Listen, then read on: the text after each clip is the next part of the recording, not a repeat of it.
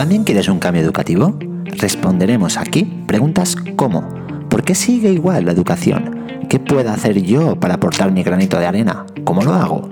¿Con quién cuento para ello? Entra, comparte y sobre todo motívate para ese cambio tan necesario. Esto es Adrenalina Educativa.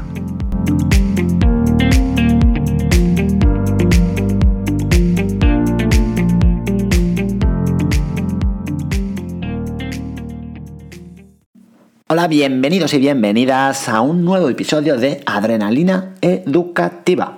Este es el número 6, que por cierto es mi favorito, y aquí os voy a contar cómo plantearía yo la educación desde infantil 3 años hasta la etapa universitaria. Este episodio lo he titulado, como no, práctica, práctica y más práctica. Bueno, pues vamos a ello.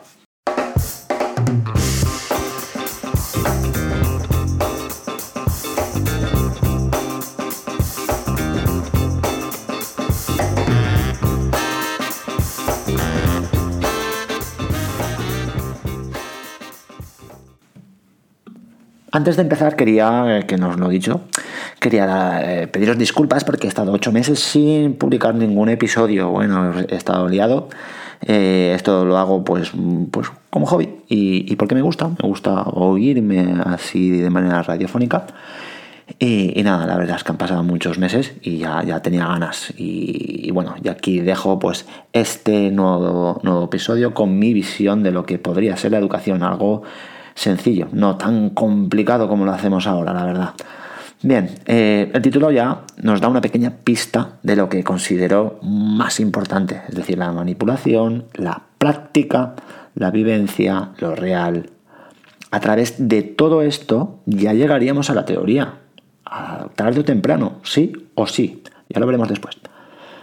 Eh, para mí la teoría es, muy necesaria. Eh, no, estoy diciendo que la tengamos que eliminar, ni mucho menos. Sin teoría, pues tú no puedes hacer la práctica, lógicamente. Y al revés. Vale. Eh, para explicarlo mejor voy a poner un ejemplo que he vivido en primera persona y que, la verdad es que, pues que me, hace pensar que, se puede hacer un buen cambio en educación y bueno, vamos a ello. Pues bien, hace unos años empecé a, dar clases de extraescolares eh, en el centro donde iban mis hijas, ¿vale? Tengo dos, recuerdo, una de 14 y una de 12 años. Es más, fueron, fueron ellas las que, las que me empujaron a, hacerlo, ¿vale? Eran clases extraescolares de patinaje. Yo unos años, unos años antes pues había, había creado un club de, patinaje y estaba haciendo pues, pues eso, clases de manera así, digamos que autónoma. Entonces, pues coincidió que la madre de, una amiga de, de mi hija pequeña pues estaba en el AMPA de presidenta y, bueno, me lo planteo. Y mis hijas, pues lógicamente me pincharon, me pincharon hasta que pues yo pues decidí pues, lanzarme a hacer esas extraescolares que no me hacían ninguna falta. Pues yo estaba con mis clases de, educación física en mi, en mi centro, en mi destino definitivo. Pero bueno, allá que fui.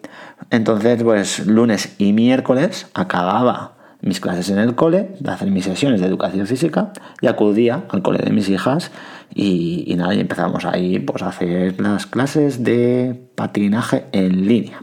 Y bien, vamos, vamos al grano y os digo mi ejemplo, que nos va a servir después para comprender mejor pues cómo plantearía yo la educación. Vale, para enseñar eh, a, patinar a, la clase a estos niños y niñas que o bien no sabían absolutamente nada o más bien muy poquito, pues les puse a patinar directamente a patinar, a la práctica. ¿Cómo se enseñaron a patinar? Pues a través de juegos donde eh, ellos pues aprendían lo básico, la postura de seguridad, imitando a una tortuga que se esconde en su caparazón, a frenar avanzando una pierna y aplicando esa postura de seguridad, a desplazarse de diferentes formas, hacia adelante, hacia atrás, a la pata coja, haciendo círculos, NS, etcétera, etcétera, etcétera.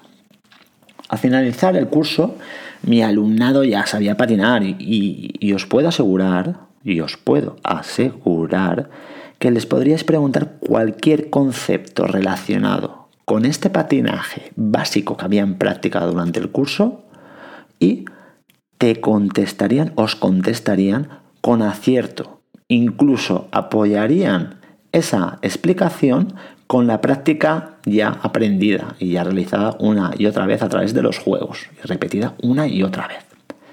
Vale, pues imaginaros que yo en vez de ponerles los patines y decirles, venga, pues vamos allá, a practicar, porque así es como vamos a aprender. Pues cojo y digo que, que nada, que vamos a empezar a hacer, a ver vídeos, ¿vale? Y y a escuchar explicaciones de mi parte relacionadas con esta teoría básica, es decir, qué son los patines, eh, los tipos de patinaje que hay, eh, la composición de, estos patines, eh, a ver, vuelvo a repetir, vídeos de cómo frenar, de cómo desplazarse, de cómo se hace slalom, etcétera, etcétera. Imaginaos que me pongo a esto, les digo que, primero es importantísimo pues sentarnos ahí pues, unos cuantos meses para escuchar toda este, esta teoría, para que la estudien bien y, para que después pues nada, pues hagan unos exámenes con esas preguntas relacionadas y, bueno, después de esos exámenes yo ya les diría si estarían, si están preparados para la práctica o no se pueden poner los patines. Entonces, pues llegaría un momento que los que sacaban, los que sacaban buenas notas, pues podrían ponerse los patines, ya, ya les diría que, sí, que ya están preparados, los otros tendrían que hacer un, examen de, recuperación, y si aprobaban, pues ya podrían ponerse también los patines, ¿vale? Bueno, pues, eh, pues esto mismo. Eh, después de esta cantidad de tiempo importante enseñando esa teoría, de recuperar a los que, a los que habían suspendido esos exámenes y tal, pues vendría lo que es la, práctica, después de varios meses. Eh, ¿Qué pasaría? ¿Qué creéis que pasaría el primer día al ponerse los patines? Pues exactamente, que se pegarían unos tortazos increíbles y habrían perdido dos o tres meses en los que si hubiéramos hecho una práctica desde el día 1, pues ya sabrían muchísimos movimientos, ya dominarían muchos desplazamientos, ya sabrían frenar, ya sabrían hacer muchísimas, eh, muchísimas cosas con los, con los patines y patinando. Bueno, eh, pues este sería mi ejemplo, ¿vale? Un ejemplo relacionado con la práctica, que es lo que lo que me gusta, lo que, lo que creo que lleva a la teoría y lo que hace que los niños y las niñas se enseñen, y no niños y, niñas, sino gente más, más mayor. Y, bueno, y lo que estamos haciendo nosotros, ¿vale? En esta educación, ¿vale? Porque en teoría, y nunca mejor dicho, con este tipo de educación que estamos dando, pues estaríamos preparando a nuestro alumnado para que en su futuro como adultos ejerzan una profesión, sea cual sea. Esto en teoría. Pues lo siento mucho, ya lo sabéis, pero dudo mucho de este tipo de educación y si no, no estaría haciendo este, este episodio ni hubiera creado este podcast. estaría desahogándome de esta manera. Vale. Eh, ¿Qué es lo que suele pasar con esta educación? Pues que, en ella la profesión se suele elegir ¿cómo? Pues a bote pronto, sin saber muy bien qué es lo que, lo que hay detrás de ella. No tenemos ni idea cuando llegamos a esos 17 años y vamos a acceder a, la, universidad. No sabemos qué, profesión, qué carrera universitaria, mejor dicho, pues, pues elegir, porque no hemos practicado absolutamente nada relacionado con las profesiones que pueden haber ahí. ¿Vale? Bueno, lo que hacemos es, eh, y esto lo he repetido en algún episodio que otro, pues escoger una cosa u otra, ¿vale? Nuestro futuro, atención, dependiendo de nuestra familia, de si hay, alguien o algún conocido, donde haya alguna persona que se dedica a, esto o a lo otro, porque creemos que, es lo que nos gustaría, porque lo creemos, no, no porque lo hemos vivenciado, lo hemos practicado o bien porque nos lo recomiendan o incluso pues nos orientan hacia, hacia ello. Digamos, por tanto, que vamos un poco a ciegas, bueno, un poco a ciegas, ¿no? Prácticamente a ciegas totalmente. No sabemos si eso va a ser lo que nos va, los que lo que nos va a llenar, lo que nos va a gustar, ¿vale? y lo penoso de todo esto es que va a marcar nuestro futuro profesional y en definitiva nuestro bienestar como personas. ese trabajo futuro, eh, futuro sea cual sea, y repito, eh, será práctica. Es decir, mm, me explico que en todos los trabajos, magisterio, pues no estamos eh, estudiando constantemente, sino que estamos con nuestros alumnos practicando y practicando, que necesitamos una teoría, que necesitamos, claro, pero necesitamos esa práctica para saber si esta teoría que estamos estudiando pues va a funcionar, porque si no, si se aísla la teoría no sirve de nada. Y con esto, eh, con, esta, con este ejemplo quiero decir que todas las profesiones pues son práctica, práctica, práctica y práctica. Cosa que nos falta en educación. Aquí hay mucha teoría, mucha teoría, mucha teoría y poca, y poca práctica. Con lo que, y con todo ello nos encontramos con personas que cuando acaban de estudiar, con sus títulos, con sus másteres, con su tal, con su cual, con 200 eh, cosas que han conseguido, resulta que tienen que aprender a realizar su trabajo. O sea que muchísimos años muchísimos años de teoría, teoría para eh, partir de cero en la práctica de su trabajo. Vale. Por otro lado, y, este sería el chute de adrenalina de, hoy, he de decir que, hoy en día la formación profesional está cobrando, eso sí, poco a poco, la importancia que se merece. Y, y, no esa formación profesional de mi época, que era aquella a la que la gente accedía porque no, no servía para estudiar. Entonces eh, era como una discriminación, como algo inferior. Tú no sirves, pues nada, vete a la formación profesional. Cuando yo lo veo al contrario, es mucho más, para mí, muchísimo más útil una formación profesional. Después veréis cómo planteo yo pues esa, esa educación que os estoy comentando desde el principio. Bueno, ¿y, por qué digo esto? Que para mí es más importante la formación profesional. Pues también por la práctica y por la gente que, he conocido y, que, conozco, porque estas personas así me lo demuestran. Eh, por ejemplo, en mi carrera de magisterio estaban muchísimo más preparados, preparadas aquellas personas que venían de esta formación profesional que aquellos que accedíamos a través del instituto. Estaban muchísimos más, más preparados. Ellos habían practicado innumerables deportes, mientras nosotros solo disponíamos de un par de horas de, educación física en, el instituto. O sea que la verdad es que iban muchísimo más, más orientados hacia esa actividad física. Bueno, y bueno, llegados a este punto, yo me pregunto, yo me pregunto constantemente, ¿Por qué? ¿Por qué no seguir una misma línea en educación? Si al final el objetivo es exactamente el mismo, llegar a una práctica, practicar, practicar y practicar. ¿Por qué? ¿Por qué hay tantas eh, bifurcaciones por el camino? ¿Por qué hay tanta teoría sin práctica prácticamente? Esto ha sonado demasiado, eh, demasiado repetitivo. Bueno, pues dejo de enrollarme ya y lanzo mi propuesta, ¿vale? Rápidamente. Ya tendréis una pequeñita idea de lo que, de lo que voy a contar.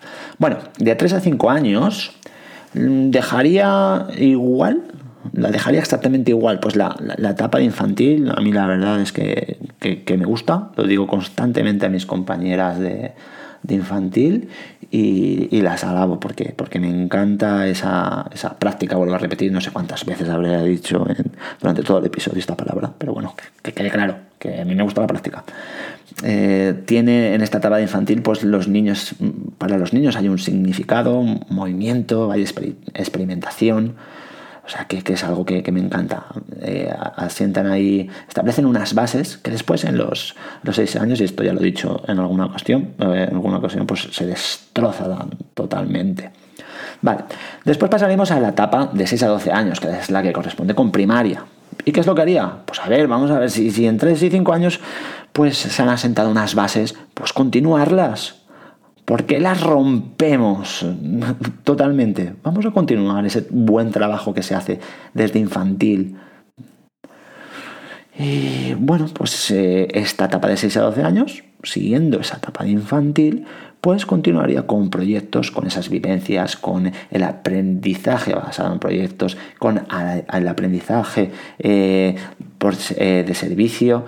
y, todas, y todo esto serían las bases que empezarían a llevar al alumnado, guiados por nosotros los docentes, hacia su habilidad o habilidades, hacia su trabajo futuro. Con esto los niños y las niñas van a saber qué se les va a dar bien, qué se les va a dar mal y hacia dónde se tienen que orientar para después en un futuro pues aprovechar esas habilidades y mejorar y mejorar como personas y mejorar en general pues, la sociedad.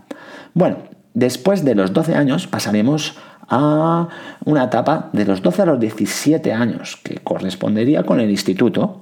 Aquí simplemente pues desaparecería el concepto actual del instituto y lo, eh, lo convertiríamos solo en formación profesional.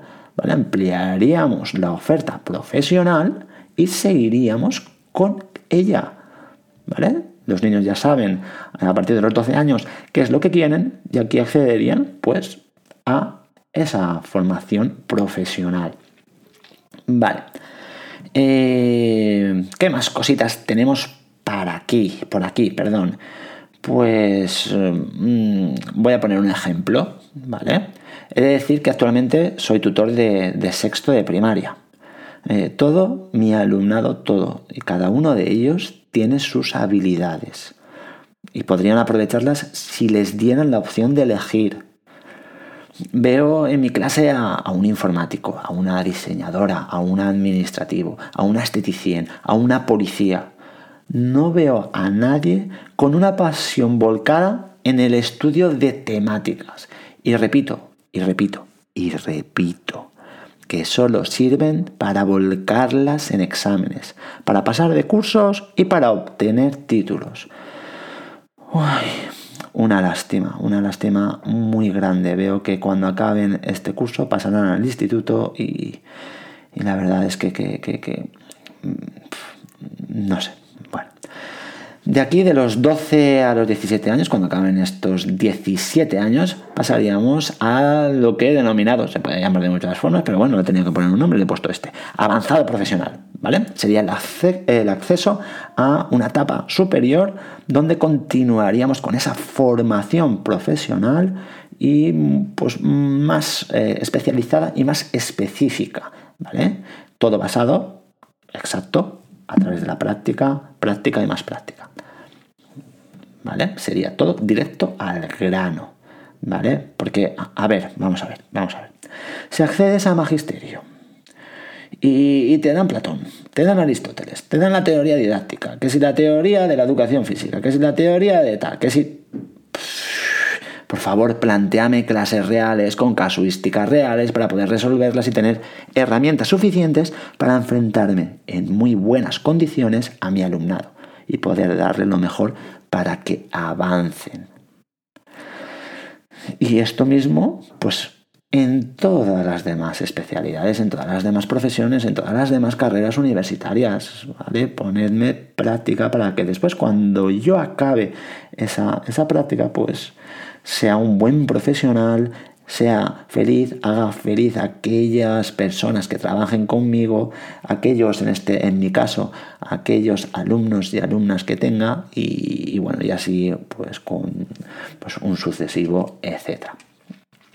Y nada más, este sería, esta sería mi visión de, la educación y mi propuesta de la educación, que yo creo que no es tan complicado. Eh, sería simplemente empezar de tres años y que haya una continuidad hasta los 17. En los 17, pues optar, la gente podría optar a empezar a trabajar ya o a especializarse un poquito más con carreras universitarias, prácticas, prácticas y prácticas. Y nada, hasta aquí ese capítulo número 6, recuerda mi favorito, y cualquier comentario y crítica constructiva será muy, muy bien, bien, bienvenida. Vale, eh, pienso que, la evaluación es muy necesaria para seguir creciendo y por eso os pido que, que si os apetece, pues me pongáis alguna cosita, alguna, alguna cosa, alguna, alguna crítica para mejorar. Si os ha gustado, si os ha gustado, pues nada, a compartirlo. Si no os ha gustado, pues no lo compartáis. No, no pasa absolutamente nada. Muchas gracias y un abrazo muy grande. Nos vemos en el siguiente episodio.